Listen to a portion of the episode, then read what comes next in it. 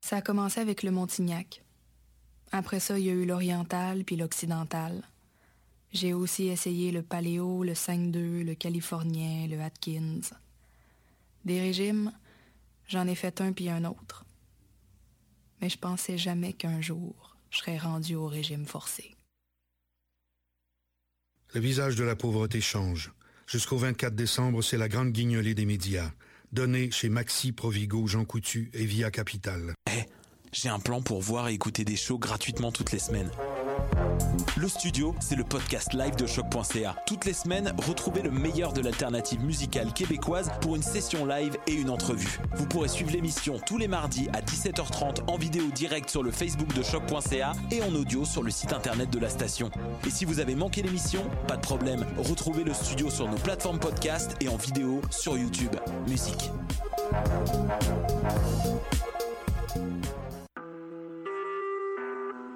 Vous écoutez Choc pour sortir des ondes.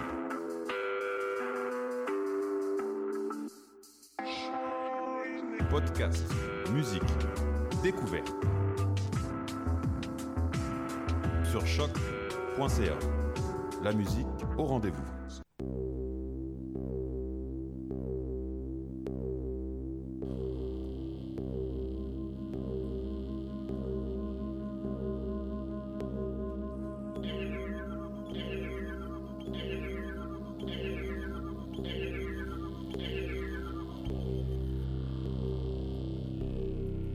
À tous et bienvenue à ce nouvel épisode de ALNNT2 Radio. Aujourd'hui, nous avons une intéressante proposition pour vous. C'est la captation audio de la conférence donnée le jeudi 8 décembre dernier. Une conférence donnée par le professeur titulaire au département de communication de l'Université d'Ottawa, Pierre Lévy. Donc, bonne écoute tout le monde et on se revoit l'an prochain.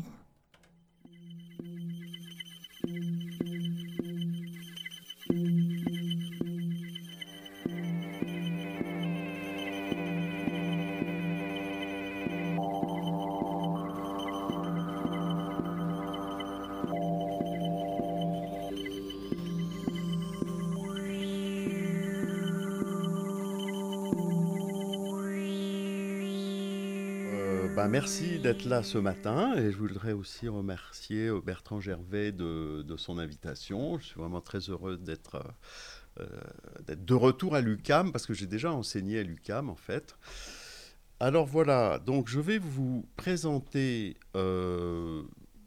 quelque chose qui est plutôt un, programme de recherche qui est déjà bien avancé puisque ça fait une vingtaine d'années que je travaille dessus, et il n'est pas encore complètement fini, mais je pense que dans un an ou deux, je dis ça tous les ans, hein, euh, dans un an ou deux, euh, ça va être terminé.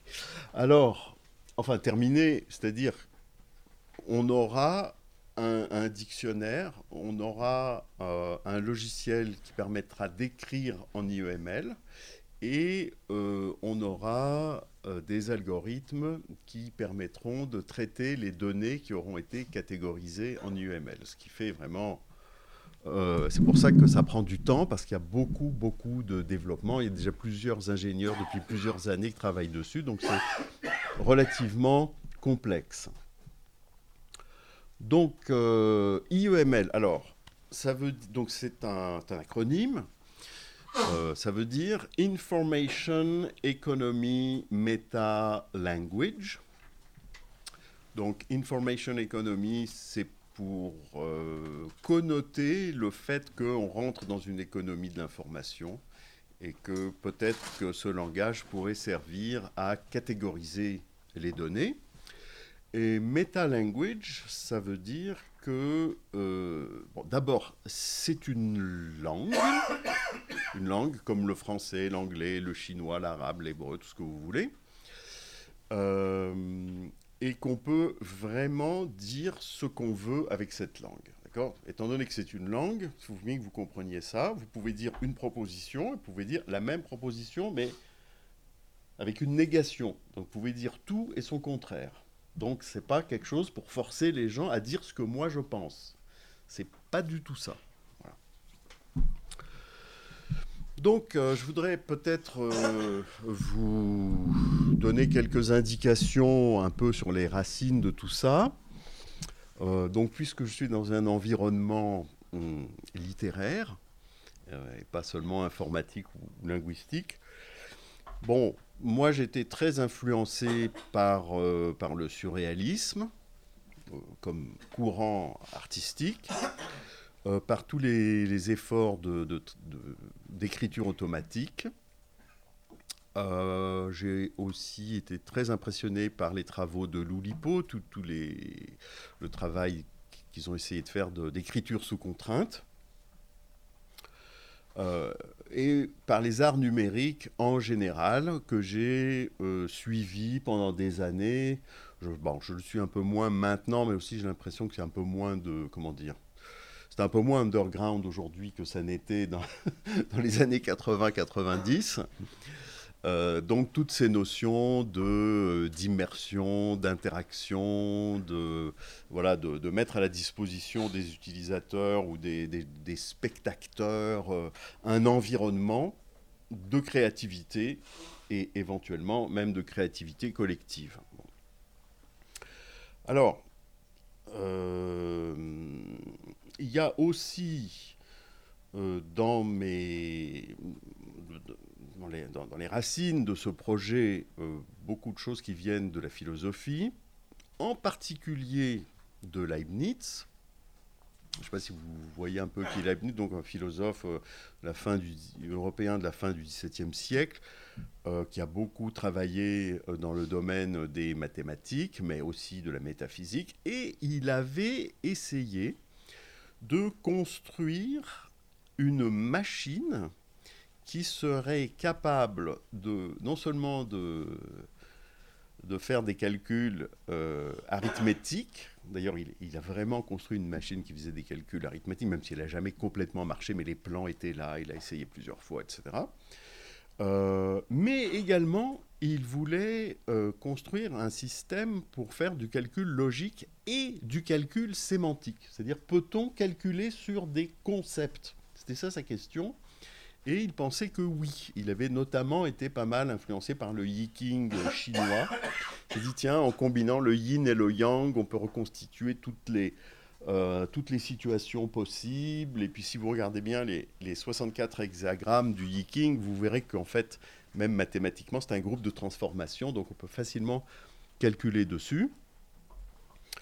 Bon, puisque j'ai inventé une langue, évidemment, euh, il y a une grosse influence de la linguistique. Alors, Côté linguistique, je dirais que je me considère comme un disciple de Chomsky, puisque Chomsky a essayé de rendre le langage calculable. Il n'a pas réussi, enfin parce qu'il a rendu que la syntaxe calculable, mais il n'a pas réussi à rendre la sémantique calculable. Remarquez, la syntaxe c'est déjà pas mal. Euh, donc il y a ce courant chomskien, mais il y a aussi tout un autre courant de la sémantique structurale, bon, qui commence à Saussure et qui ensuite a eu beaucoup de, de continuateurs. Et là, ce qui m'intéresse plus particulièrement, c'est euh, la notion de paradigme.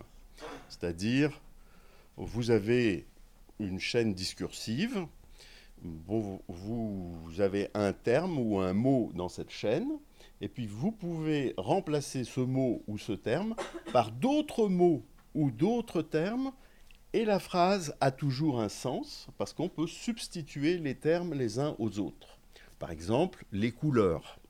Si je dis cette table est jaune, et que je dis, euh, voilà, je remplace jaune par rouge, vert, bleu, etc., tout ça fait sens. D'accord Donc tout ce qu'on peut substituer dans la même phrase sans changer vraiment le, domaine sémantique et en, faisant en sorte que la phrase a toujours un sens, ça fait partie du même paradigme. Voilà, c'est ça la définition rigoureuse de paradigme, alors pas au sens de l'histoire des sciences ou du modèle ou je sais pas quoi, c'est vraiment le paradigme au sens linguistique. Euh, et puis, j'ai beaucoup étudié euh, l'intelligence artificielle enfin dans ces deux versions, enfin la version plus euh, logique à base de règles, et dans son autre version plus réseaux neuronaux, tout ce qui est basé sur les, les statistiques, etc. Et moi je trouve ça très bien, très, très intéressant mais je ne pense pas qu'on puisse modéliser l'intelligence humaine sans modéliser le langage. Voilà.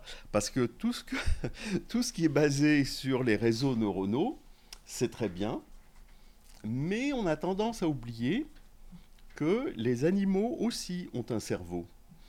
Donc si vous voulez modéliser l'intelligence humaine, il ne faut pas seulement modéliser le cerveau, il faut aussi modéliser l'aptitude à la manipulation symbolique. Et dans cette manipulation symbolique, il n'y a pas que la logique et le calcul, il y a aussi les relations sémantiques. Voilà. Avec évidemment les relations sémantiques internes à la langue, c'est ça que j'essaye de modéliser, mais évidemment aussi les relations sémantiques externes, le contexte, etc. Voilà. Et enfin, vous allez me dire, mais pourquoi, pourquoi, pourquoi tout ça? Au fond, il y a aussi un but pratique. Euh, parce que le professeur Gervais euh, rappelait qu'en 1994, j'avais publié un livre qui s'appelait L'intelligence collective. Et déjà dans ce livre, euh, j'annonçais qu'il ne pourrait y avoir de véritable intelligence collective que si on avait une langue commune, mais non seulement une langue commune à toute l'humanité, mais surtout une langue qui soit commune aux humains et aux machines. C'est-à-dire qu'il soit un langage du point de vue humain, une langue normale en quelque sorte, mais qui soit aussi quelque chose comme un langage de programmation du point de vue des... C'est-à-dire pour les machines, ce serait un langage de programmation. Pour nous, ça serait une langue. Donc le défi, c'est de faire quelque chose qui soit les deux. Et une fois qu'on disposerait de ça, on pourrait servir de cette langue, comme je vous l'ai déjà suggéré, pour catégoriser, taguer, classifier les données. Et une fois que les données seraient classées en IEML, dans, cette langue-là, eh ben, les données pourraient elles-mêmes calculer leurs relations sémantiques. Alors, comme les données, au fond, nous représentent, puisque nous n'arrêtons pas de produire des données, ou de faire de la curation de données, ou d'amasser des données, parce que c'est ça qui nous intéresse, où on, accumule des mémoires individuelles, collectives, dans les groupes, etc., dans les villes, bon. Euh, eh bien, nous pourrions refléter notre intelligence collective dans ces données à partir du moment où elles sont symbolisées linguistiquement. Donc l'idée, c'est de faire progresser l'intelligence collective contemporaine, qui est déjà pas mal avancée par rapport à ce que c'était il, il y a 25 ans, euh, quand il y avait seulement, euh, enfin, quand il y avait moins d'un pour cent des gens connectés à Internet, alors qu'aujourd'hui, il y en a 60%. Enfin, quand je dis des gens, c'est l'ensemble de la population de la planète. Hein. Euh, ben, à mon avis, il faut passer à un stade supérieur et arriver à la réflexivité de cette intelligence. Qu'est-ce qu'on fait ensemble? Comment on pense ensemble? Est-ce qu'on peut s'observer penser? Est-ce qu'on peut observer nos processus cognitifs? Voilà. Au moment même où on est en train de les développer. Alors, maintenant, je voudrais essayer de rentrer un peu plus dans cette euh, idée de sémantique calculable. Bon, dans une langue, vous avez euh, un certain nombre d'unités de, sens. Vous avez les termes, euh, c'est ce qu'il y a dans un dictionnaire en général. Alors après, on peut rentrer dans les détails. En général, on, peut utiliser les termes du dictionnaire pour former des mots plus complexes. Ensuite, à partir de ces mots, euh, vous fabriquez des propositions, enfin des phrases, si vous voulez. Et ensuite, vous faites des, des séquences de phrases ou des, réseaux de phrases, en fait, vu la façon dont c'est reconstitué après dans votre, dans votre pensée, et vous fabriquez des textes. Donc, cette, cette, notion de sémantique calculable, c'est simplement de pouvoir calculer des relations entre les unités de sens. Alors, entre les termes du dictionnaire, à ce moment-là, ça va être des relations de type paradigmatique, c'est-à-dire tous les termes font partie du même paradigme, et à l'intérieur du même paradigme, on va voir qu'il y a des, relations particulières. Syntagmatique, ça c'est pour les phrases, d'accord, du genre euh, ceci euh, est le verbe de la phrase, ceci est le sujet, ceci est le complément d'objet, etc., etc et des mêmes des relations textuelles ou hypertextuelles. Comment les phrases sont reliées entre elles et comment, vous savez, tout ce processus, vous, vous lisez une page, il y a une note de bas de page, donc à l'intérieur de cette phrase, il y a une autre phrase qui va être dans la note de bas de page, mais éventuellement, vous pouvez faire une note de bas de page de deuxième degré, etc. Bon, un peu, euh, un peu talmudique, si vous voulez. Et en fait, c'est ce qui se passe dans les, dans les hypertextes. Donc tout ça, euh, en principe, est pris en compte en IEML. Et je vous dis tout de suite, en tout cas dans un premier temps, c'est pas fait pour être parlé. D'accord? C'est pas comme l'espéranto. Je, n'imagine pas que les gens vont parler en IEML. D'accord? Je m'imagine que les gens vont continuer à s'exprimer dans leur langue, euh, dans leur langue maternelle, finalement. Euh, et il devrait y avoir euh, de la traduction automatique en IEML, Ou bien si vous choisissez des tags, vous avez euh, des, petits mots ou des petites phrases courtes, vous cliquez dans votre langue et, derrière c'est traduit en IEML et c'est ça qui va se coller sur la donnée. C'est comme une petite étiquette sur la, sur la donnée et après se font tous les calculs automatiquement, hein, bien sûr.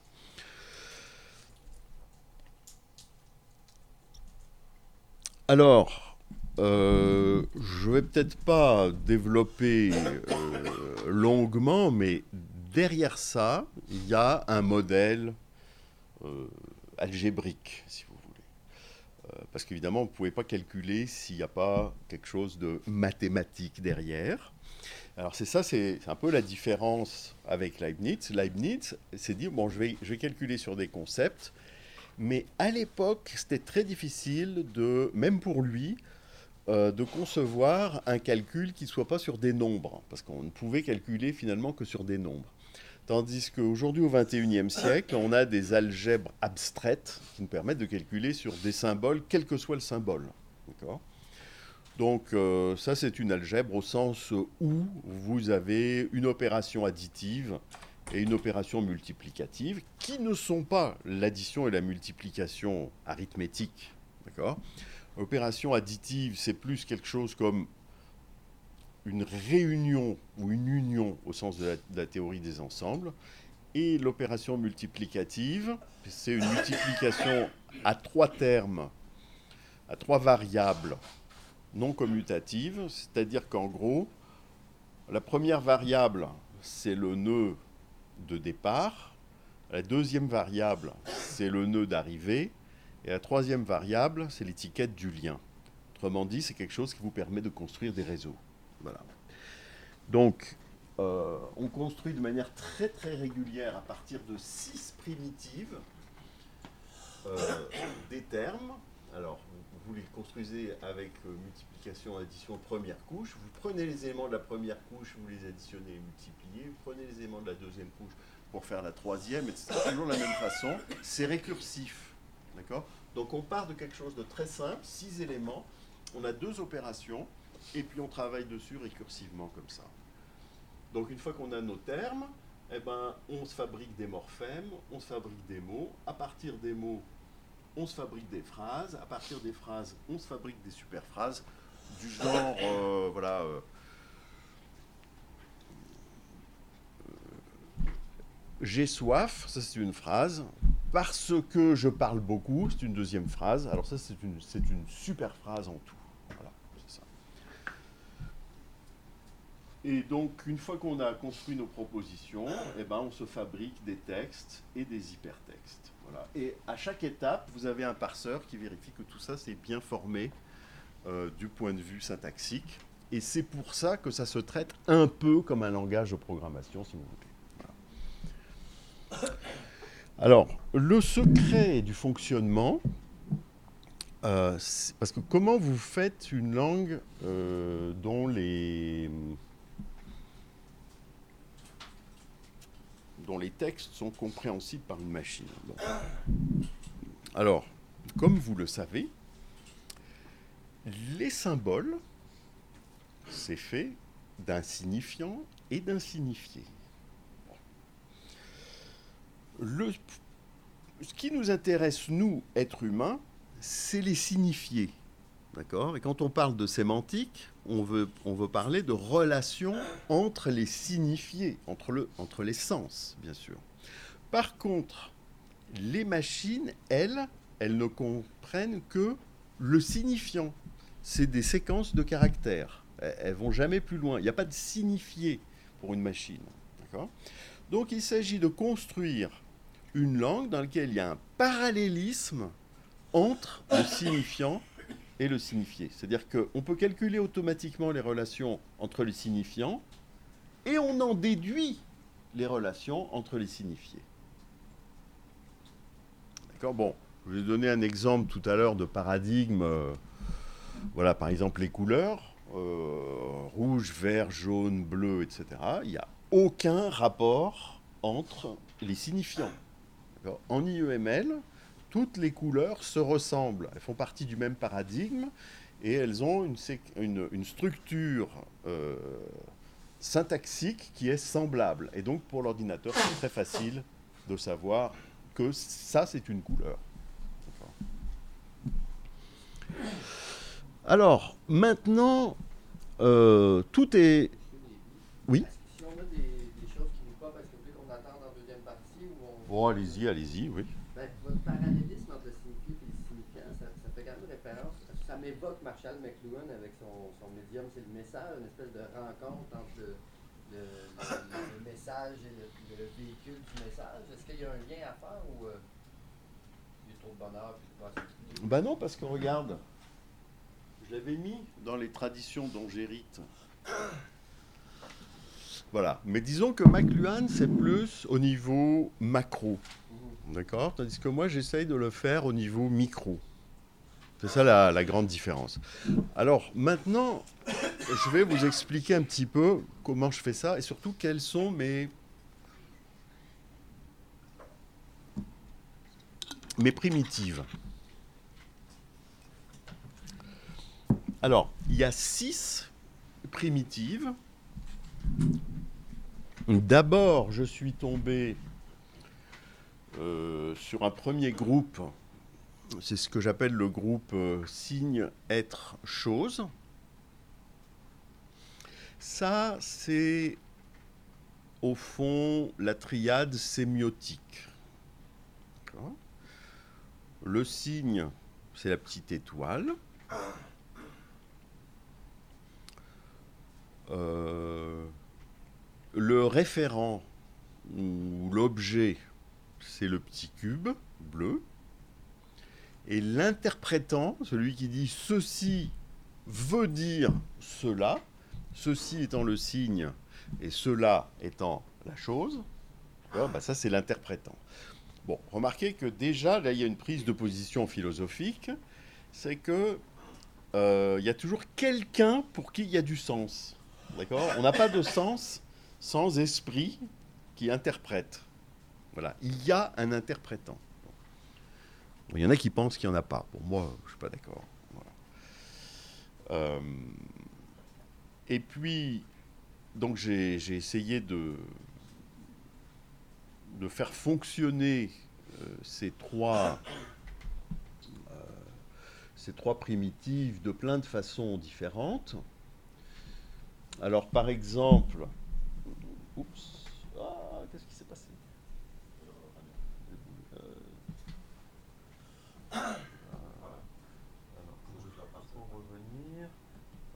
Ah non, ah,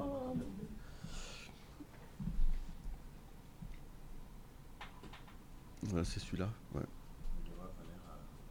Ah bon, c'est bien. Euh, Donc, euh, oui, c'est ça. Alors, vous voyez que euh, finalement, le, premier qui a parlé de cette triade sémiotique, c'est pas Peirce, d'accord? Ça remonte beaucoup plus loin. C'est quelque chose de très très vieux. Euh, c'est une tradition. D'ailleurs, moi, c'est ce qui me rassure, c'est que voilà.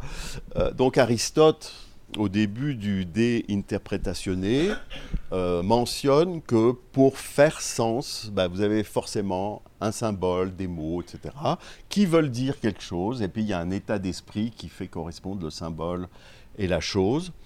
Euh, dans la philosophie médiévale, vous aviez, oh, on retrouve la même structure avec vox, donc la voix, vous voulez, conceptus et bon, le conceptus étant évidemment conçu par quelqu'un. Euh, dans les grandes fonctions euh, de la langue, vous pouvez mettre la syntaxe du côté du signe, la sémantique du côté de l'être, et la pragmatique, la chose, euh, voilà, du côté ju- justement du, petit cube bleu. Si je me réfère à l'enseignement à l'enseignement euh, de l'Antiquité et du Moyen Âge, leur façon d'enseigner la communication, eh bien d'abord on apprenait la grammaire, au fond comment maîtriser la langue et puis toutes les connaissances encyclopédiques qui vont avec. La dialectique, pour nous c'est la logique, mais pour eux c'était la capacité de dialoguer avec les autres et d'argumenter, d'où la logique. Et puis la rhétorique pour avoir un effet concret dans la communication. Euh, aussi pour la, pour la rhétorique, si on rentre à l'intérieur de la rhétorique, il y a cette distinction entre le logos, l'argument que vous allez utiliser, l'éthos, la manière dont vous allez vous présenter vous-même, et le pathos, euh, l'élément affectif qui va donner la force à votre argument. Si je regarde la pragmatique, vous avez l'acte locutoire, le fait de parler, l'acte illocutoire, le fait de participer euh, de manière correcte à une convention sociale, du genre je vous promets que j'ai fini de parler à midi et demi, Et puis finalement l'acte perlocutoire, est-ce que j'ai réussi à vous convaincre que IEML c'était une langue super intéressante? Euh, on pourrait bon, voir la même chose chez Husserl. euh, voilà, bon. Il y a beaucoup, beaucoup de, de parallélismes à faire. Donc, euh, je ne sais pas si je vais toutes les, les passer en revue. Mais par exemple, si vous vous intéressez à la logique, vous avez une proposition, vous avez un état de choses, et puis vous avez un jugement qui vous permet de mettre en rapport la proposition et l'état. Donc vous allez retrouver cette structure dans beaucoup, beaucoup de domaines, d'accord? Y compris, par exemple, en politique. D'accord? Vous avez le législatif, celui qui dit la loi, l'exécutif, celui qui la fait euh, euh, respecter, et le judiciaire, celui qui va juger si dans ce cas-là la loi s'applique ou non, etc. Et on peut même parce que j'ai essayé de tester, parce que les gens ont tendance à me dire oui, mais votre langage, il est occidental. Ils n'ont jamais regardé ce que c'était, mais étant donné que la critique classique, c'est que tout ce qui se prétend universel est occidental. Alors j'ai dit bon, alors on va regarder si c'est vrai. Eh ben c'est pas vrai. Si vous essayez par exemple d'analyser ce qu'il y a de commun à toutes les religions, vous allez voir que partout il y a des enseignements, une communauté et une réalité ultime. Et si vous regardez bien, eh ben, dans différentes religions, vous allez pouvoir trouver exactement la même structure. Donc ce n'est pas quelque chose qui est occidental, c'est quelque chose qui peut s'appliquer à tout. Alors maintenant, je reviens donc, alors j'étais très content d'avoir cette triade, d'accord? Mais est-ce que ça suffit pour tout exprimer? Non. D'ailleurs, vous allez découvrir à la fin que aucun ensemble fini de primitives ne permet de tout exprimer. D'accord? On J'en ai juste cherché qui pouvait exprimer le maximum. C'est tout ce qu'on peut faire. Alors, euh, donc j'ai trouvé une autre. euh, ici, vous voyez, c'est une dialectique ternaire, signée de choses, mais il y a une dialectique binaire qui m'a semblé très utile, et c'est virtuel actuel. Alors, pour ceux qui sont intéressés, j'ai écrit un livre qui s'appelle Qu'est-ce que le virtuel, dans lequel j'explique justement euh, comment on passe du virtuel à l'actuel et de l'actuel au virtuel.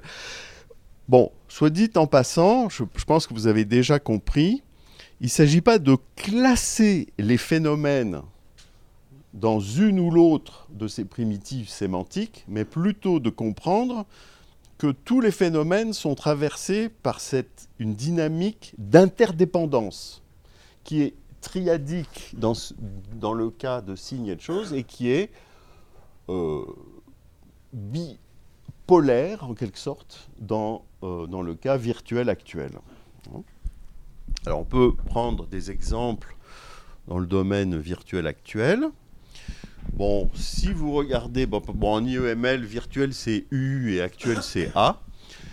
Bon, dans à peu près toutes les cultures du monde, vous avez une dialectique ciel-terre. Hein, je veux dire, c'est c'est la pensée des Premières Nations à, à peu près partout. Dans la pensée chinoise, vous avez une dialectique yin-yang. Vous avez la fameuse dialectique entre l'âme et le corps, entre l'esprit et la matière, entre la transcendance et l'immanence, etc. Alors, bien sûr, Aristote en puissance virtuelle, en acte actuel, mais on peut même trouver Descartes, la pensée l'étendue, etc. Donc en gros, le virtuel n'a pas d'adresse spatio-temporelle. D'accord? Et l'actuel en a.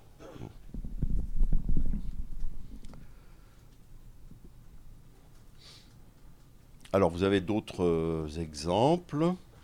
Par exemple, bah, dans le cas du symbole, vous voyez?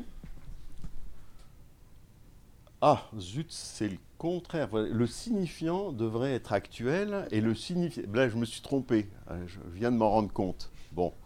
Alors, pourquoi? Parce que le signifiant, vous pouvez le voir, vous pouvez le toucher. Tandis que le signifié, vous pouvez toujours essayer de le toucher, vous n'y arriverez pas. Donc le signifié, il est virtuel et le signifiant, il est actuel.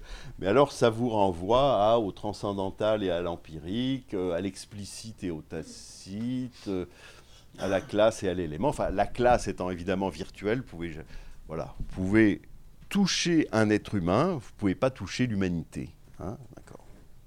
Je peux vous poser une question Ah ben bien sûr. Sur ces relations-là, en fait, dans, dans votre logique, euh, le U, la barre euh, qui euh, relie le U et le A, donc le, le- le virtuel et, Oui, oui. l'actuel, alors c'est une barre qui fait quoi? Qui est à la fois soit d'implication, soit de conséquence? Parce que entre. euh, Ah voilà. Alors là-bas, que en fait, s'il y a une signification multiple, il y a des fonctions multiples qui sont associées à, cette, à ce signe. cette, la barre là, oui. Alors la barre, en fait, elle indique la, la- la circulation de, de l'information entre les deux. En fait, c'est c'est vraiment la circulation. c'est- c'est c'est transformation de l'un dans l'autre. Voilà, c'est ça.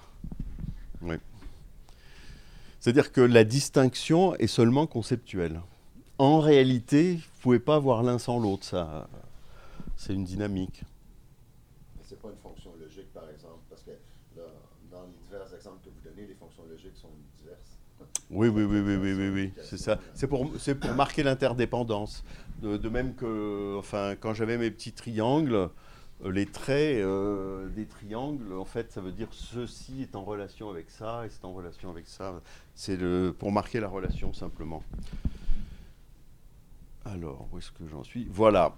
Et puis, donc là, ça commençait à être intéressant. Puis j'ai essayé de co- construire un dictionnaire qui, comme vous l'avez compris, va utiliser ces symboles primitifs pour les multiplier, les ajouter, faire quelque chose avec. hein.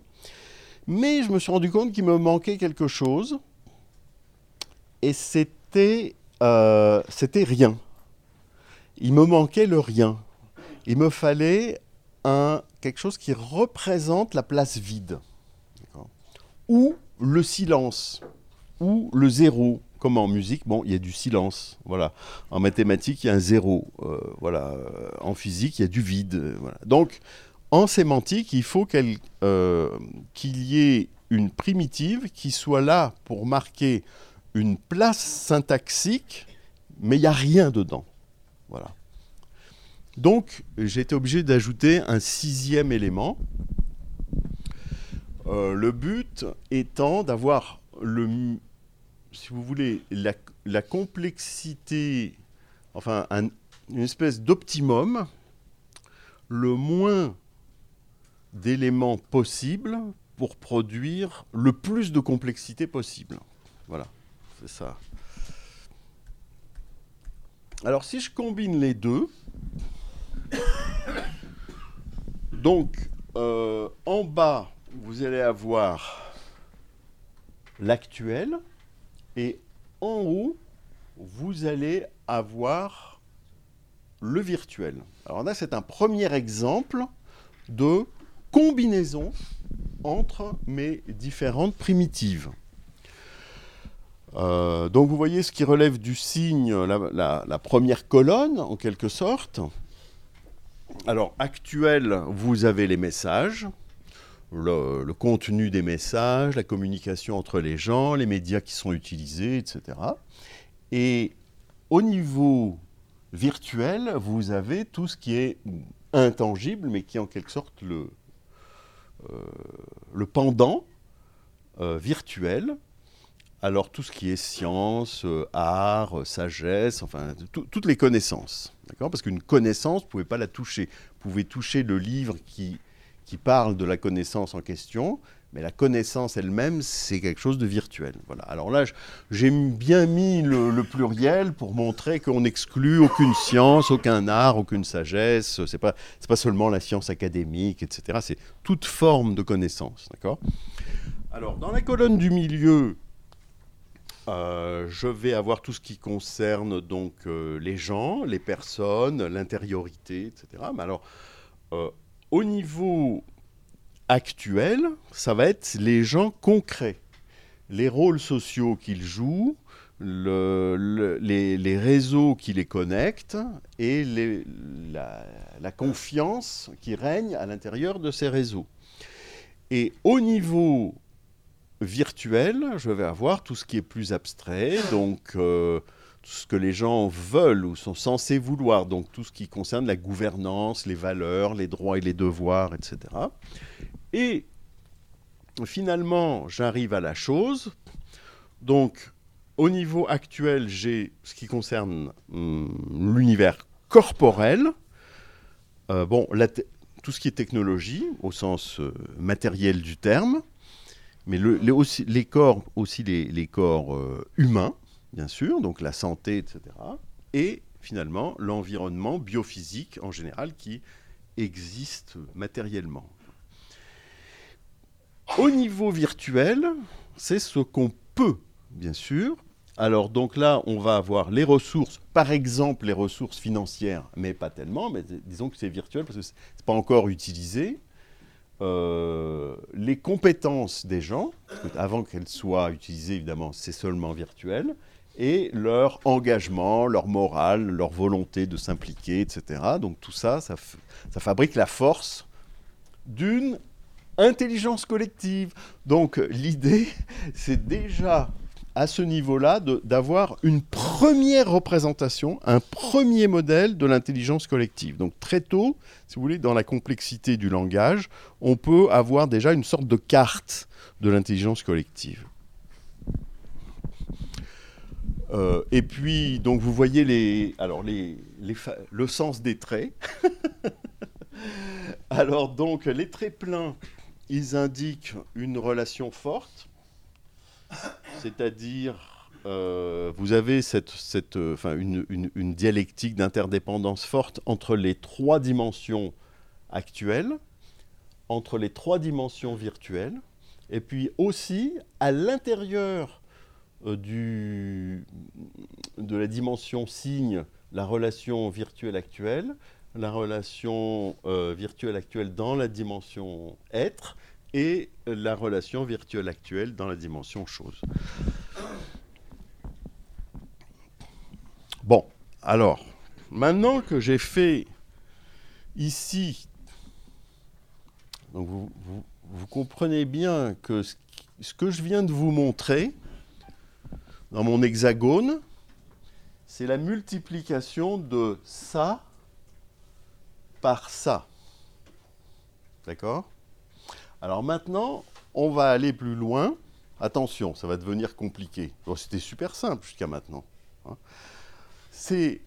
On va prendre ces trois-là et on va les multiplier les uns par les autres. 3 fois 3, excellent, c'est 9. Bon, voilà.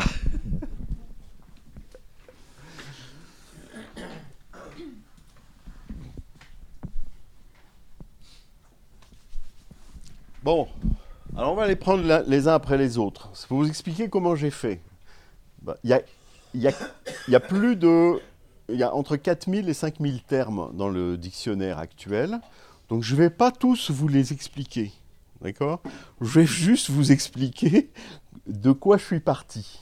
Hein, et quand vous aurez compris la méthode, vous verrez comment vous comprendrez comment le reste est, est construit. Et d'ailleurs, il y a sur le web un dictionnaire auquel vous pouvez accéder. Bon, il n'est pas fait vraiment pour naviguer dedans, il est plus fait, c'est un outil pour moi pour le construire. C'est un outil d'édition, c'est pas vraiment encore un outil de navigation, il y en aura un bientôt. Mais alors là, pour le moment, on est juste en train d'essayer de comprendre comment c'est fabriqué. Bon. Alors, signe multiplié par signe. Imagination, déduction, inférence, abduction, association, etc. Un signe mène à un autre signe dans la pensée. Voilà. C'est pour ça, comme ça, c'est comme ça qu'on construit pensée. Langage, Donc, voilà. La flèche, c'est une multiplication. Ouais, un c'est- dans- Ouais.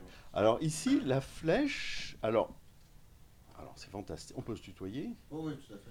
Alors, tu as remarqué que dans les autres, euh, parce que bon, ça, j'ai pas utilisé la for- la- le formalisme mathématique proprement dit, ni le formalisme syntaxique, c'est-à-dire que le, le, parseur, il reconnaît pas une flèche.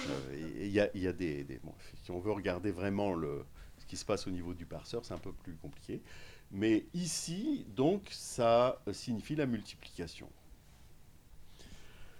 Euh, et d'ailleurs, c'est une multiplication non commutative. D'accord? Parce que, par exemple, euh, langage et société, ça ne veut pas dire la même chose. Donc ici, ce que- je me suis représenté, c'est un signe qui est destiné à un être humain pour qu'il le comprenne. Et ça, c'est le langage. C'est quelque chose qui est... C'est du signe qui s'intériorise dans un être. La mémoire, vous voyez, c'est comme une petite... euh, c'est comme un petit idéogramme, finalement. hein? Donc là, vous avez un signe qui s'inscrit dans la matière et qui donc est retenu. D'accord D'où la mémoire.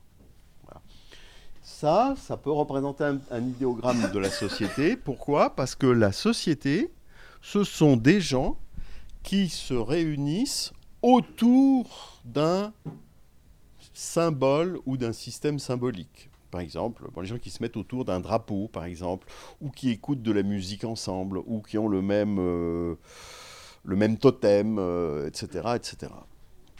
Au sens. Évidemment, évidemment, évidemment, ils partagent les mêmes langues, les mêmes systèmes symboliques, s'ils font partie de la même société, etc., en général. Euh, ici, donc, euh, l'affect ou l'émotion, bon, c'est assez évident, c'est-à-dire l'implication d'une personne dans l'autre, voilà. Là, c'est un peu plus complexe. On a un univers purement matériel et on lui infuse des qualités d'être du genre, on va lui donner des valeurs, on va donner des noms, on va travailler dedans et on va fabriquer un monde. La vérité relativement simple, vous voyez que c'est un, état de choses qui est impliqué dans une proposition. La vie, bon ben là on a cette qualité euh, existentielle, mais qui a en plus la propriété d'être dans un corps. D'accord? Donc c'est en quelque sorte la vie incarnée, parce qu'il y a ce, ce petit cube, et finalement l'espace, donc la chose dans la chose. Alors, bon, j'étais assez content de moi. Euh, bon, j'ai mis plusieurs mois hein, quand même euh, à trouver ça. Puis là, je me suis dit, bon, on va, vérifier, est-ce que ça, ça permet à toutes les grandes options philosophiques déjà de s'exprimer? Ça, c'était important pour moi. Hein, qu'il n'y ait pas de. Comment dire euh, Que ça penche pas d'un côté plutôt que de l'autre, quoi. Donc, évidemment, toutes les philosophies idéalistes peuvent s'exprimer facilement, puisque la pensée est là. Toute la philosophie du langage peut s'exprimer aussi comme on veut. Tout ce qui est basé sur soit la tradition, soit l'évolution peut également s'exprimer. Toutes les approches sociologiques de Rousseau à Durkheim, en passant par Marx, tout ce que vous voulez, voilà, on peut mettre la société au centre. Évidemment, l'affect, alors là, vous prenez Freud, vous prenez la psychologie clinique, vous prenez la rhétorique, l'importance des émotions. Ça, c'est le côté, euh, je dirais, anthropologique, l'importance des valeurs. Moi, je mettrais Nietzsche. Là, on a la possibilité de créer un monde, c'est le propre de la culture la philosophie analytique, le positivisme logique, euh, la phénoménologie, les sensations, l'expérience directe, le corps, et finalement le matérialisme, l'atomisme, le physicisme peuvent aussi s'exprimer. Oui. Euh, j'aurais mis dans la, dans la catégorie monde la phénoménologie, puisque là, c'est l'être au monde, donc dans son rapport au monde, tandis que là, la phénoménologie apparaît dans la section, enfin, dans la, Oui. dans la catégorie vie. Donc, je me demande pourquoi c'est plus vie et non pas plus monde, dans le sens où le monde, c'est quelque chose qui a été construit par un sujet. là. Ouais, La, la- oui. la logique de la relation qui semble mise de, de nous, nous, euh, nous donnerait plutôt une phénoménologie. Bon, en fait, ça dépend comment on, on caractérise la phénoménologie. Moi, je, l'ai mise là parce que c'est pas mal basé sur les données d'essence, mais on peut très bien la mettre là. C'est pas, d'ailleurs, il n'y a pas écrit phénoménologie. C'est juste une façon de, revoir. Et de toute façon, tout ça, c'est un espèce de paysage sur lequel on peut distribuer n'importe quoi. C'est pas, c'est pas de mettre une chose dans une case. hein. On a un phénomène complexe. euh, quelle est son empreinte sur cet espace-là, quoi Sur cet espace sémantique, c'est plutôt dans cette euh, perspective que j'ai essayé de, construire l'espace en question. Euh, alors, oups, oups, oups, voilà. Euh, je sais pas quelle heure il est. Ah, je peux encore parler un petit peu. Oui, oui. Bon. Alors là, on rentre un petit peu dans le, détail. Donc vous commencez à voir un peu à, quoi ressemble là, c'est vrai, ça c'est la vraie écriture. Euh, je ne vais pas vous l'expliquer. Mais par exemple, voilà, Y, euh, c'est euh, virtuel multiplié par signe multiplié par vide. Voilà, vouloir, c'est virtuel multiplié par être multiplié par vide. Pouvoir, c'est etc. Donc là, par exemple, vous avez six verbes. Et vous voyez que ça correspond à peu près au pôle connaissance, au pôle message, au pôle euh, pouvoir. donc faire, ça correspond au pôle équipement. S'engager au pôle social et vouloir au pôle euh, de l'éthique. Ouais. Est-ce que vous allez nous parler un peu plus comment le vide s'articule dans ça? Parce qu'on le voit là, mais on en a. Hmm, je crains que non. Bon, euh, mais là on le voit parce que comme c'est une multiplication ternaire, d'accord, si je veux utiliser euh, en fait seulement deux éléments, eh ben la troisième place, je vais mettre un vide dedans. C'est exactement comme, voilà, c'est- c'est un très bon exemple. Euh, un autre exemple de la façon de l'utiliser, c'est que tout ce qui commence par virtuel ou actuel, ça va être des verbes. Et tout ce qui commence par signe, être ou chose, ça va être des noms.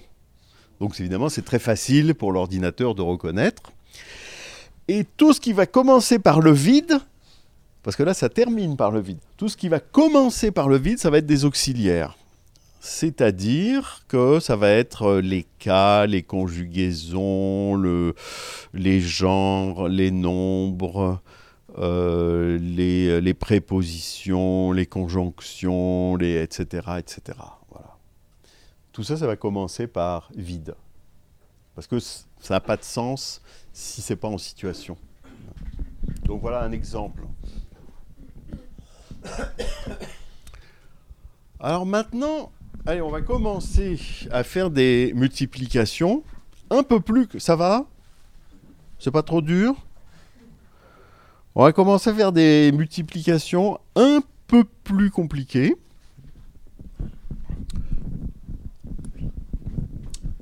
Euh, donc, euh, pensée, langage, mémoire, société, affect, monde, vérité, vie, espace. Ça, c'est exprimer. Vous vous souvenez? Mais non, vous ne pouvez pas. Voilà. Exprimer. Alors, les neuf qu'on a, qu'on a explorés, on va les multiplier par U, Y, A, O, I, E. D'accord? Juste pour vous montrer comment ça se construit. Donc au fond, ici, on va avoir un tableau de neuf types de signes.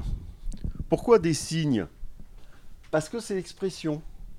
Donc on va voir les signes qui sont plutôt du côté de la pensée, les signes qui vont être plutôt du côté du langage, les signes qui vont être plutôt du côté de la mémoire, d'autres qui vont être plus du côté de la société, d'autres qui vont être du côté de l'émotion, d'autres qui vont être du côté du, monde, d'autres du côté de la vérité,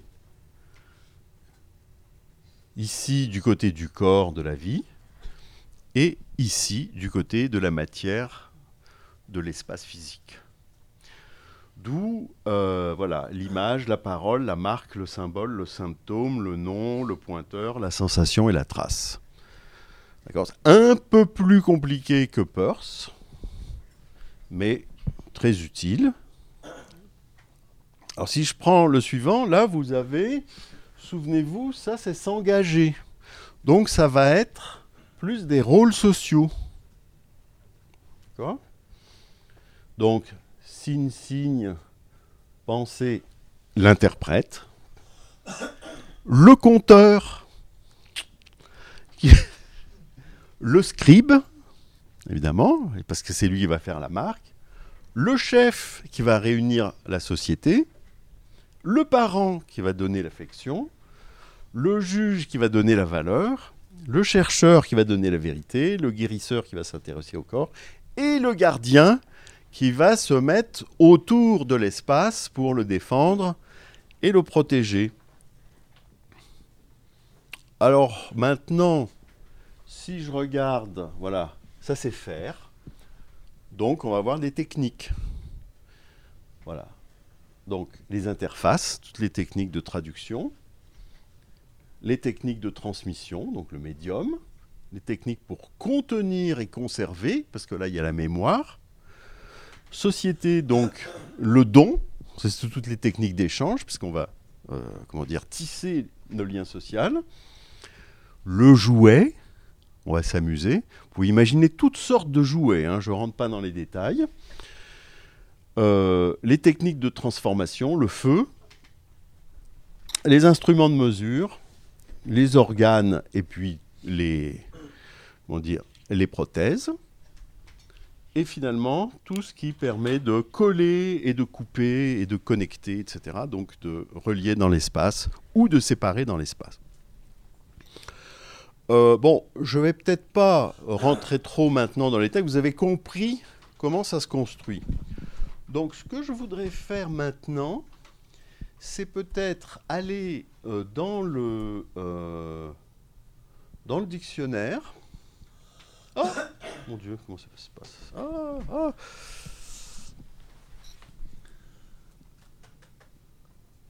Attends, on va revenir. Ok.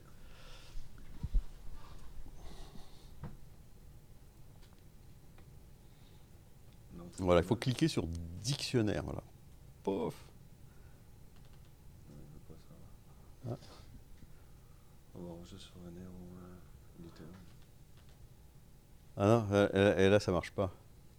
Non, parce qu'il faut que ça soit en. Sinon le, le lien ne fonctionne pas. Ah ouais. Voilà. C'est ça. Il y a- il y en a pas. Ah voilà. Bon, merveilleux. Alors maintenant, on, va- on arrive sur le, le dictionnaire. Et je pense que c'est important parce que vous avez compris. Alors, vous voyez ici, euh, on a quelque chose qui s'appelle les paradigmes racines. Donc ça, c'est les grandes tables qui réunissent. Je vous ai montré des petites tables à 9 cases, etc. Mais vous avez des tables qui sont beaucoup plus grandes que ça, avec plus d'addition et de multiplication. En fait, c'est des tables de multiplication et d'addition. Euh, donc on va aller les voir. Pouf. On peut choisir si on veut des auxiliaires, des verbes ou des noms. Et on peut choisir, par exemple, on va choisir des noms. Voilà, on peut choisir en français ou en anglais. D'accord? Et on peut même choisir l'ordre. Il y a un ordre IEML ou un ordre alphabétique. On va garder l'ordre IEML. Alors, par exemple, on peut aller voir, voilà.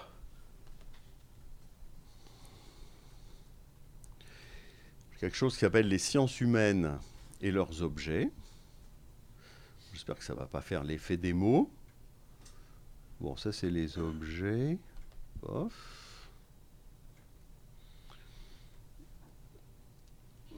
Voilà. Alors évidemment, j'ai essayé de faire des choses utiles.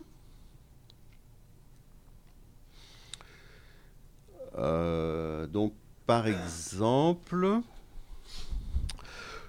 vous voyez que tout ce qui... Ah bah non, vous pouvez pas lire là.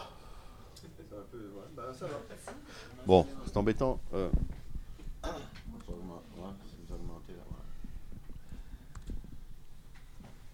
Voilà. Bon, bah, je, vais vous, je vais le dire à haute voix alors, hein, si vous n'arrivez pas à lire. Donc ici, vous voyez qu'il y a des rangées et des colonnes. C'est le principe d'une table. Facile, hein, jusque-là, bon. Et en principe, ce qui se trouve dans une case va se trouver évidemment à l'intersection du sens de la rangée et du sens de la colonne. Donc par exemple, euh, ici donc c'est les sciences humaines. J'ai des rangées qui sont ce que j'appelle études réflexives. Donc c'est tout ce qui est de l'ordre de l'épistémologie, etc. Tout ce qui est méta ou macro. J'ai tout ce qui concerne les études du langage, tout ce qui concerne l'histoire, tout ce qui concerne la sociologie, les études sociales, tout ce qui concerne les études plus critiques, affectives, etc., les études culturelles. Bon, il y a des choses. euh, Voilà. Et en gros, euh, bon, je ne peux pas vous détailler tout ça maintenant parce que ça n'aurait pas de sens, mais euh, si vous trouvez un domaine des sciences sociales qui n'est pas là-dessus, bonne chance. Parce que c'est construit pour rien laisser de côté. Hein Euh, et donc vous voyez comment on pourrait, par exemple, enfin il y a même euh, des choses, voilà. Ton propre langage retrouve? Euh, non. Non, non, non, non. non, non, voilà, donc, c'est- je, je me suis- non, non, mais il se trouve ailleurs, mais pas, pas dans ce tableau-là. Ah oui, bon, bah vous, non, mais ça sera très utile. Par exemple, vous voyez la, la dernière colonne, c'est tout ce qui est euh, méthodologie. Vous voyez, euh, ah, attendez, voilà, étude des jeux, veille, renseignement, territoire. Attendez, où est-ce que j'ai mis le euh, mathématiques? Oui, oui, il faut, que je. Oui, en plus, j'ai pas les bonnes lunettes pour pour regarder tout ça. Euh, Voilà. Oui, oui. Oh non, mais ça peut se projeter là-dessus. hein, Ça peut se pro- projeter. c'est- dans curation de données, par exemple, etc. Bon, mais ça, c'est seulement. euh, voilà. Alors, vous, vous- vous voyez qu'ils sont tous construits, tous ces mots, ils se terminent par SY. D'accord? Maintenant, et ça, c'est les sciences humaines. Maintenant, si je clique, ici, c'est les mêmes, mais il n'y a plus SY à la fin. Et chaque case correspond à l'objet de la science humaine qui était dans l'autre tableau. D'accord? Et donc, l'ordinateur, entre guillemets, sait que l'un et l'autre sont reliés. Il sait que tout ce qui est dans la même colonne est plus près que ce qui n'est pas dans la même colonne. Tout ce qui est dans la même rangée est plus près que ce qui n'est pas dans la même rangée, etc. Et il sait aussi que tout ce qui est dans le même tableau a rapport avec les sciences humaines. D'accord? Parce que c'est tout construit euh, de la même façon.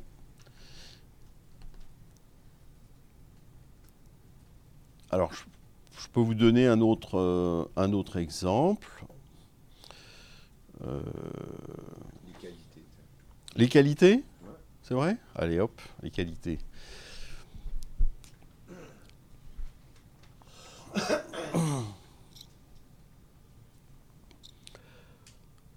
Alors, bon, on a les qualités élémentaires, froid, chaud, croissant, augmentant, décroissant, diminuant, sec, humide. Les qualités visuelles, forme, couleur, netteté, flou, lumineux, sombre. Les saisons, hiver, été, printemps, automne, saison sèche, saison pluvieuse, pour pas être traité d'horrible colonialiste occidental, d'accord Parce que dans, hein. Qualité auditive, bruit, signal, aigu, grave, faible, fort. Voilà. Émotion, peur, surprise, étonnement, désir, colère, joie, tristesse. Éléments, terre, feu, bois, métal, air, vent, eau. Texture, dur, rigide, mou, souple, rugueux, lisse, craquant, visqueux, gluant. Bon. Hein. Euh, goût, salé, sucré, acide, amer, piquant, fade. J'ai rien inventé, hein. Euh, et puis finalement, nord, sud, est, ouest, zénith, nadir. Alors ce qui est amusant, c'est que si on prend par exemple, euh, disons dans les qualités visuelles, couleur,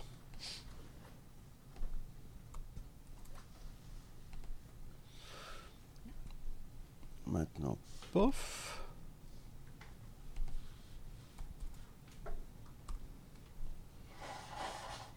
Voilà. Donc vous voyez, je garde la, la racine en quelque sorte. Et voilà. Et donc j'ai un tableau des couleurs.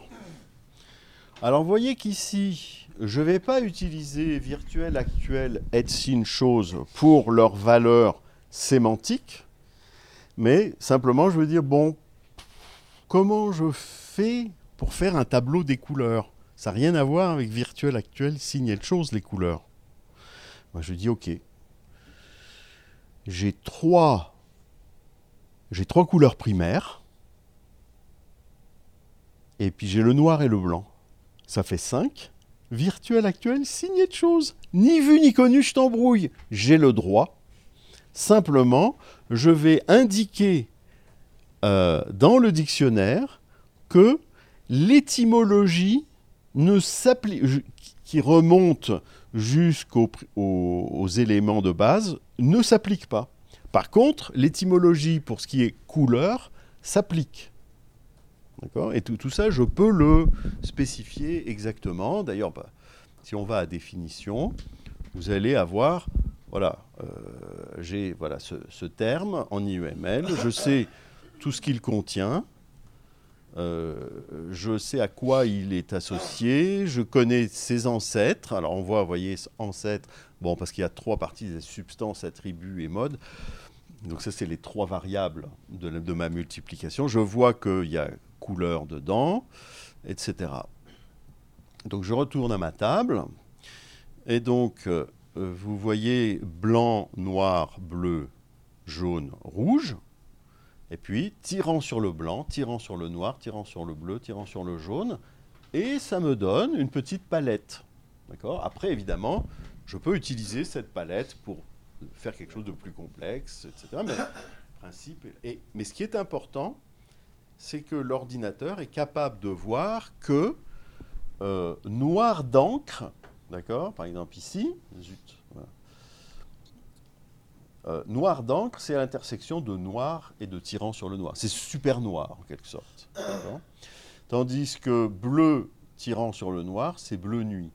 Donc toutes les euh, affinités sémantiques sont enregistrées.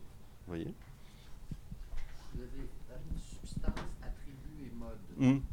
Ça, c'est comme c'est des précisions dans les marqueurs de relation ou? Dans quoi? Dans les- C'est des précisions dans les marqueurs de relation dans la multiplication Non, c'est simplement que j'ai voulu donner un nom plus sympa, comme euh, voilà. euh, d'un point de vue algébrique, c'est une, il y a euh, tout, tout- ça, ça fonctionne avec une multiplication ternaire.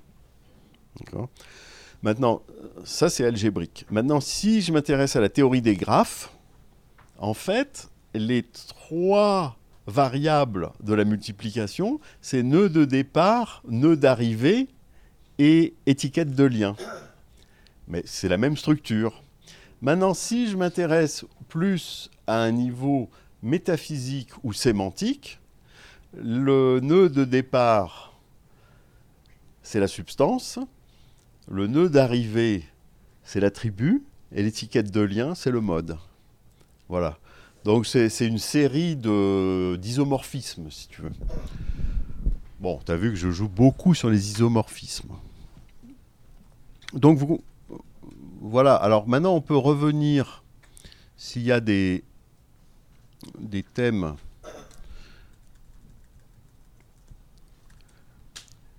qui vous intéressent. Alors par exemple, voilà, si on regarde les compétences, disons,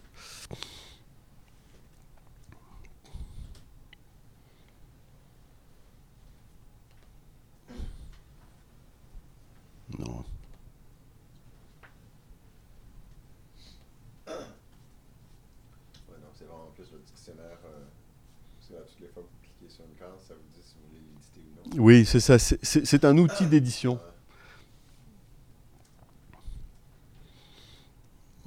Voilà. Et voilà. Alors, vous voyez ici, on a euh, donc là, là c'est pas les, connaissances, sciences humaines, etc. C'est plus les compétences. Alors, j'ai j'ai divisé ça en art des signes, art des êtres, qui sont plus les vertus, et puis art des choses. Alors, dans les arts des signes, qui vont nous intéresser bien sûr plus ici, puisqu'on est en, en littérature. Voilà. Alors, vous avez donc. euh, bon, c'est divisé en grammaire, dialectique, rhétorique. Donc, vous avez par exemple le dessin, la peinture, le raffinement visuel et la capacité de création. Pour le langage, maîtrise d'une deuxième langue, interprétariat, guide, éloquence. Les arts du calcul, compter, calculer, logique, programmation et conception de logiciels. Voilà, lecture, écriture, capacité d'interprétation personnelle et finalement création de symboles. Pour les arts de la scène, bon, jouer la comédie, les arts de, enfin, les savoirs, euh, voilà, euh, on va dire euh, une culture dans les arts de la scène et finalement la mise en scène, etc., etc. Mais si vous vous intéressez plus aux vertus, ben, vous en avez, etc. Si vous vous intéressez plus à ce qui est euh, euh, technique, euh, industriel, etc. Voilà. Donc, y a... vous voyez que l'approche est toujours, et, là encore, vous avez par exemple ici, ça ce sont les compétences, ça se termine par WAE, parce que WAE, ça veut dire compétence, justement. Maintenant, si vous, vous allez voir l'autre, ben, vous avez l'objet de la compétence, comme la dernière fois on avait vu. Donc, je construis le dictionnaire de telle sorte qu'il y ait le maximum de liens entre les termes, qu'on comprenne toutes leurs euh, relations. Enfin, que ça, c'est- parce que les relations sont codées au niveau du signifiant, au niveau des lettres, au niveau de la, de la euh, structure syntaxique. D'accord? Donc, ça veut dire, juste, juste pour que je comprenne, pour bien comprendre, c'est-à-dire que par exemple, ce signe-là vient s'ajouter ici, c'est ça? C'est-à-dire que ça, c'est la racine et puis ça, c'est l'ajout, ou bien celui-ci? C'est-à-dire juste en voyant ce signe-là, on a dessin peinture. Voilà, ce signe-là, c'est juste dessin peinture. En fait, ce signe-là, ce que vous voyez, ça, en fait, c'est la catégorie générale. ce que vous voyez ici, c'est comme la somme, c'est là que l'addition joue, de tout ce qu'il y a dans le tableau. Et ce que vous voyez dans la colonne, c'est la somme de tout ce qu'il y a dans la colonne. Donc l'expression euh, B.E. culture visuelle, c'est une expression bien formée. Oui, Et absolument. non pas la le, le suffixe ou le préfixe d'une proposition bien formée. C'est la proposition. C'est, voilà, tout ce qui est dans le dictionnaire est une expression bien formée. Voilà. Et donc vous avez en quelque sorte les, les additions qui sont faites automatiquement, et même l'addition a un sens. Et l'addition de tout, elle se trouve euh, en haut. Voilà. Bon, je pense que vous avez compris à peu près le truc. Euh, bon, et ça, ça n'est que le dictionnaire, d'accord? Donc euh, après, on peut fabriquer des phrases. Euh, et on peut se fabriquer autant de tags qu'on veut, sachant que tous ces tags vont calculer automatiquement leurs relations. Alors maintenant, si on pose les tags sur des données, ça veut dire que les données peuvent calculer leurs relations. C'est comme si euh, chaque petit, euh, bon, moi j'appelle ça des USL, Uniform Semantic Locator, donc c'est un texte en IEML. Tous les textes en IEML calculent automatiquement leurs relations. C'est comme des petits agents, si vous voulez. Donc quand vous les posez sur une donnée, bah, c'est comme si vous donniez un agent sémantique à la donnée qui va calculer les, les relations avec toutes les autres données qui ont d'autres agents sémantiques. Est-ce que vous pouvez le lire Vous, euh, vous- euh, Un texte en IML, est-ce que vous avez besoin d'un traducteur ou vous pourriez le lire euh, vu que vous travaillez Bon, ça dépend qui. Mais donc, on va, on va distinguer l'utilisateur euh, de base, l'utilisateur moyen, qui lui ne va lire que dans sa langue maternelle, et l'utilisateur, euh, le power user, l'utilisateur avancé, euh, qui va euh, observer le, le graphe euh, syntaxico-sémantique de l'USL. Parce que ça se présente comme un... Bon, c'est un arbre. Ça, ça- ça se présente comme un arbre. Ah, ben, assez complexe, là on ne va pas rentrer dans les détails. Hein? Il y a combien de power users en ce moment? Euh, Pour le moment, pas tant que ça, parce que j'attends...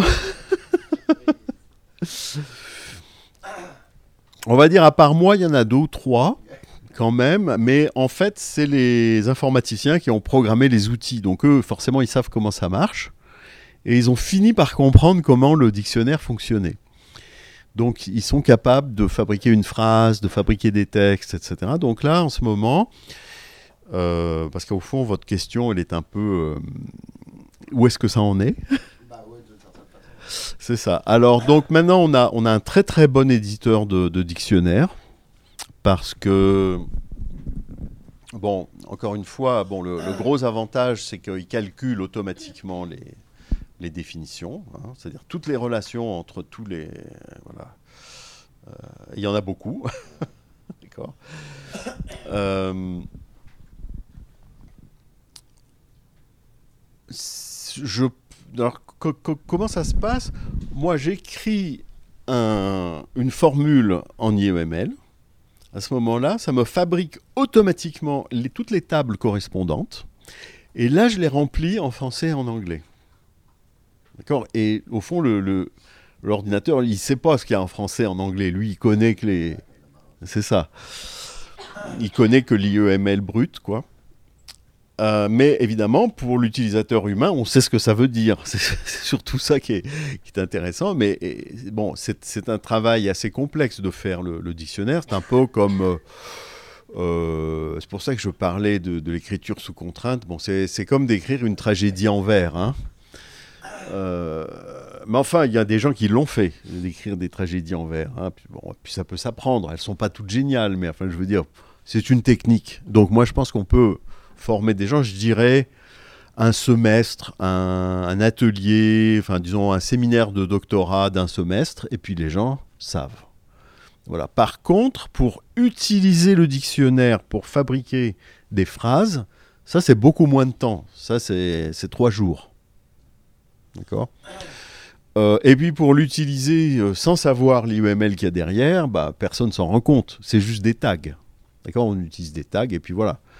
Ça calcule les relations sémantiques et puis c'est tout. Euh... Alors vous voyez la différence avec, euh, par exemple, un hashtag sur Twitter? Un hashtag sur Twitter, c'est seulement une chaîne de caractères. Ça calcule pas les relations sémantiques avec les autres hashtags, bien sûr. Et le même hashtag peut vouloir dire des choses complètement différentes, etc. Il n'y a pas de relation entre les hashtags dans une langue et dans une autre, mais qui veulent dire la même chose. Enfin, vous voyez l'avancée que ça pourrait euh, permettre de faire. Et puis, euh, bon, on peut même imaginer avec tous les, systèmes de, enfin bon, euh, tout le travail qu'on fait sur les big data, par exemple, euh, pour alimenter les algorithmes de d'intelligence artificielle, ah ben, ça pourrait rendre les calculs plus rapides. Parce qu'aujourd'hui, pour que les ordinateurs euh, comprennent, enfin, parce qu'il faut leur enseigner beaucoup avant qu'ils comprennent dans l'apprentissage machine, ben, on aurait besoin de leur. Enfin, l'apprentissage des machines serait un peu plus rapide, disons, on va dire, avec, euh, avec IEML. Mais surtout, euh, ça, ça permettrait de communiquer, par exemple, sur les réseaux sociaux euh, d'une manière beaucoup plus facile. Bon, alors maintenant, dans l'éducation, par exemple, euh, si on, réussit à... Donc vous voyez que j'ai toute une liste de compétences, euh, j'ai toute une liste de savoirs, il suffit de les combiner, d'accord, pour désigner les compétences acquises par les élèves dans tel cours, etc. Euh, on peut se faire un truc euh, primaire, secondaire, euh, supérieur, et puis voilà, ça y est, hop, et là, il n'y a plus. Voilà, c'est ça le. On pourrait faire. Euh... On pourrait harmoniser beaucoup de choses, je dirais. Voilà. Alors, je vais peut-être m'arrêter là.